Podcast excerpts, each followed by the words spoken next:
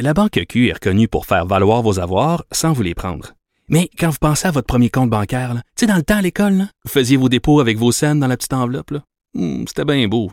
Mais avec le temps, ce vieux compte-là vous a coûté des milliers de dollars en frais, puis vous ne faites pas une scène d'intérêt.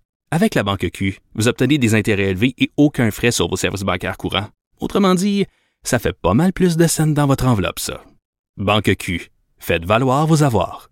Visitez banqueq.ca pour en savoir plus. Pendant que votre attention est centrée sur vos urgences du matin, vos réunions d'affaires du midi, votre retour à la maison ou votre emploi du soir, celle de Desjardins Entreprises est centrée sur plus de 400 000 entreprises à toute heure du jour. Grâce à notre connaissance des secteurs d'activité et à notre accompagnement spécialisé, nous aidons les entrepreneurs à relever chaque défi pour qu'ils puissent rester centrés sur ce qui compte, le développement de leur entreprise. Il analyse la politique, il sépare les faits des rumeurs. Mario Dumont. Cube Radio. Alors, la politique de vaccination obligatoire, euh, ça a été raté là, à Québec. Euh, on le sait, dans, le secteur de la santé, ça devait entrer en vigueur le 15 octobre. Ça n'a pas été fait. Le- le- L'avant-veille, le ministre a dit on, va perdre trop de monde, il va nous manquer trop de personnel soignant. On va être obligé de couper des services, etc. Ça avait été reporté au 15 novembre, qui est aujourd'hui même. Euh, ça a été réannulé comme mesure. En fait, ça entre en vigueur seulement pour les nouveaux employés qui seront embauchés, mais pas pour l'ensemble du personnel déjà en place. Pendant ce temps-là, on oublie qu'à Ottawa, le gouvernement a fait l'annonce euh, et là, euh, n'a pas reculé. Et donc, c'est aujourd'hui, 15 novembre, que ça entre officiellement en vigueur. Euh, les employés euh, du euh, gouvernement fédéral devaient, il y a deux semaines, présenter, là, signer une déclaration comme quoi ils sont doublement vaccinés. Et ceux qui ne le sont pas, ben, aujourd'hui, peuvent être mis en sans solde. Euh, il semble qu'il y en a un certain nombre qui le sont d'ailleurs. On parle de 1002 vraiment pas beaucoup. Là. Sur tous les fonctionnaires fédéraux, il y en a 1200, dont à peu près 2% qui sont restés non vaccinés. Gilles Levasseur, professeur de gestion et de droit à l'Université d'Ottawa, est avec nous. Euh, bonjour. Bonjour. Est-ce qu'on parle d'un succès dans votre esprit pour l'opération fédérale? Absolument. Parce que ce qui arrive, c'est qu'on voit qu'on a été capable d'imposer une date butoir. On est capable d'amener une logique de faire la vaccination et on arrive avec un résultat de près de 98% des travailleurs qui sont dans la fonction publique fédérale sont dans ce cadre-là de vaccination. Écoutez, c'est un taux tellement élevé qu'on n'a pas vu ça ailleurs. Puis très souvent, lorsqu'on arrivait à 92, 95 on était très satisfait. On arrive à 98 Donc oui, c'est une réussite pour le gouvernement du Canada par rapport à cette vaccination-là. Ouais. C'est une réussite par rapport au Québec, parce qu'au Québec, on voulait l'imposer au personnel de la santé, qui techniquement sont des gens qui, dans certains cas, ont étudié un peu, dans d'autres cas, ont étudié beaucoup, mais ont tous étudié dans le secteur de la santé, auraient dû être plus enclins à la vaccination.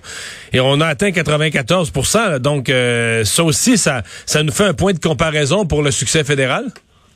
Absolument. Mais ce qui arrive aussi, c'est que la démarche qui a eu lieu, vous savez, il y a eu moins de contestation et d'opposition qu'on voit apparaître par rapport à la démarche fédérale. Il n'y a pas eu ce genre de manifestation-là dans le public. Il n'y a pas eu cette marche-là contre la démarche. Il n'y a pas eu beaucoup de recours judiciaires dans le contexte de la fonction publique fédérale. Donc, il y a eu comme une compréhension rapide de la démarche que voulait faire le gouvernement du Canada. On a voulu le mettre au clair et d'expliquer exactement c'est quoi les processus qu'on doit vivre. Et les gens l'ont accepté.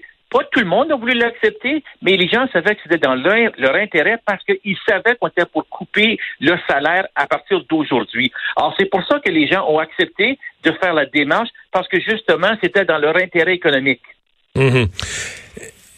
Euh, C'est possible. Est-ce que, est-ce que vous pensez, euh, j'enchaîne sur ce que vous venez de dire, là, que les... Parce qu'il reste qu'au Québec, les organisations syndicales ont toujours dit on est pro-vaccination, mais euh, ont été beaucoup plus vocales à dire ouais, mais on va défendre les non-vaccinés euh, s'ils sont mis à pied ou mis à pied sans salaire, on va les défendre. J'ai l'impression que les syndicats euh, du côté du gouvernement fédéral ont jamais nié leur certaine obligation de représenter, mais ont pas voulu dire, n'ont pas voulu faire croire aux employés qu'ils allaient les défendre. Pensez-vous que ça fait une différence? Beaucoup. Parce que ce qui arrive, c'est que le syndicat est pas allé aux barricades pour les employés qui étaient récalcitrants à la vaccination. Ça, c'est quelque chose qui est important. On savait qu'on était pour les défendre dans les mesures d'accommodement. Donc, on avait été très clair au niveau du syndicat fédéral disant que on va faire le nécessaire pour être capable de bien vous représenter au niveau des accommodements, que ce soit religieux ou soit, par exemple, au niveau de la santé. Mais autrement, il y a comme un devoir aussi de travailler avec les collègues parce que le syndicat, il arrive et il dit, écoutez, il doit aussi défendre les employés qui veulent aussi être protégés contre ceux qui ne sont pas vaccinés ou contre ceux qui pourraient propager le virus. Donc, j'ai aussi ce double mandat-là protéger ceux qui ont un problème d'accommodement, mais aussi protéger ceux qui veulent être capables d'être en santé puis de performer. Donc, ils ont choisi le côté qui était le plus rentable, qui était de défendre aussi les employés qui veulent aller au travail et qui veulent absolument avoir un, environnement sain et qui n'est pas dangereux au niveau de la santé publique. Hmm. Euh, euh, Parmi les choses que les opposants, là, puis on a entendu ça un peu dans les opposants syndicaux au Québec, là, on laissait toujours entendre, on, posait toujours la question est-ce que c'est légal, est-ce qu'on peut imposer la vaccination? Euh, Jugement quand même assez clair ce matin. Là, je crois que c'est pas la Cour suprême, c'est un jugement de première instance en Cour supérieure, quand même un jugement assez clair sur le fait que les gouvernements ont une légitimité d'exiger la vaccination pour leurs employés. Absolument, parce qu'il y a un devoir qui est prévu dans les lois, tant fédérales que provinciales, qui existe autant au Québec avec le, code qui gère les travailleurs au Québec que dans le code canadien du travail. Puis ce qui arrive, c'est que la Cour aujourd'hui, ce qu'elle dit, c'est qu'elle n'accorde pas le sursis parce qu'elle dit qu'il n'y a plus une nécessité du fait qu'on a plus euh, l'obligation de se faire vacciner. Puis elle dit aussi, je n'ai pas aussi l'intention de porter un jugement sur le fond. Ça, ça va être pour une autre situation qu'on va devoir étudier parce que la Cour dit, je peux pas étudier le fond de la question. Le décret vient d'entrer aujourd'hui. Donc, le recours a été fait avant. C'est pour ça qu'on peut juste étudier le sursis aujourd'hui. Et la question du fond, ce qui arrive, c'est qu'il faut toujours se poser la question. Il y a un équilibre qui doit se faire entre le droit privé et le droit d'un groupe, d'une communauté. Puis comme on est dans une pandémie, avec tous les désastres et les inconvénients qu'on a connus, les tribunaux actuellement dans le contexte qu'on vit, vont prendre la position de protéger le public, les travailleurs, sur le droit individuel, à moins que tu démontres clairement que tu as un droit religieux qui est très peu rarement euh, possible dans ces contextes ici, ou deux, qu'on est capable de démontrer scientifiquement qu'on a un problème de santé avec le vaccin. Autrement, l'État a raison d'aller dans cette direction-là, selon la Cour. Euh, une dernière question, puis je comprends qu'il y a un volet politique, ça c'est peut-être plus mon affaire, mais je vous la pose quand même comme euh, prof dans un département de, en gestion. Euh, l'autorité là, d'un employeur, mais c'est vrai d'un gouvernement. Euh, euh, c'est important, ça, l'idée de ne pas reculer, de donner. Parce que là, je compare à Québec, Ottawa un peu encore, là, de donner une directive, de s'y tenir. Euh, on enseigne ça des fois dans les familles, les parents. Si tu dis aux enfants pas le droit de rentrer dans telle pièce ou de faire telle chose, ben c'est pas un peu à moitié, parfois toléré, mais pas le lendemain, etc. Qu'est-ce que cette, cette situation-là dit sur l'autorité des gouvernements comme employeurs?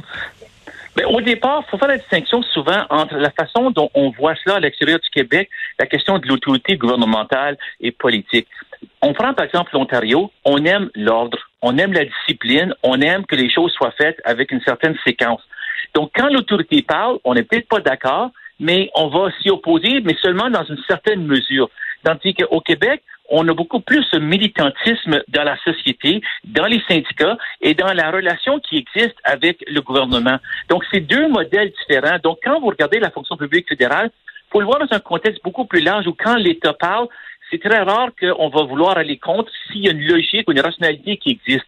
Ça ne veut pas dire ça que les gens s'opposent pas, mais ils acceptent beaucoup plus le pouvoir étatique et les décisions quand c'est dans un contexte global canadien versus le Québec, qui on a souvent cette approche-là de peut-être un peu plus contester, peut-être vouloir revendiquer, puis peut-être souvent faire attention aux gens qui sont les plus exclus du système pour justement leur donner une voix dans la société. Professeur Levasseur, euh, très apprécié.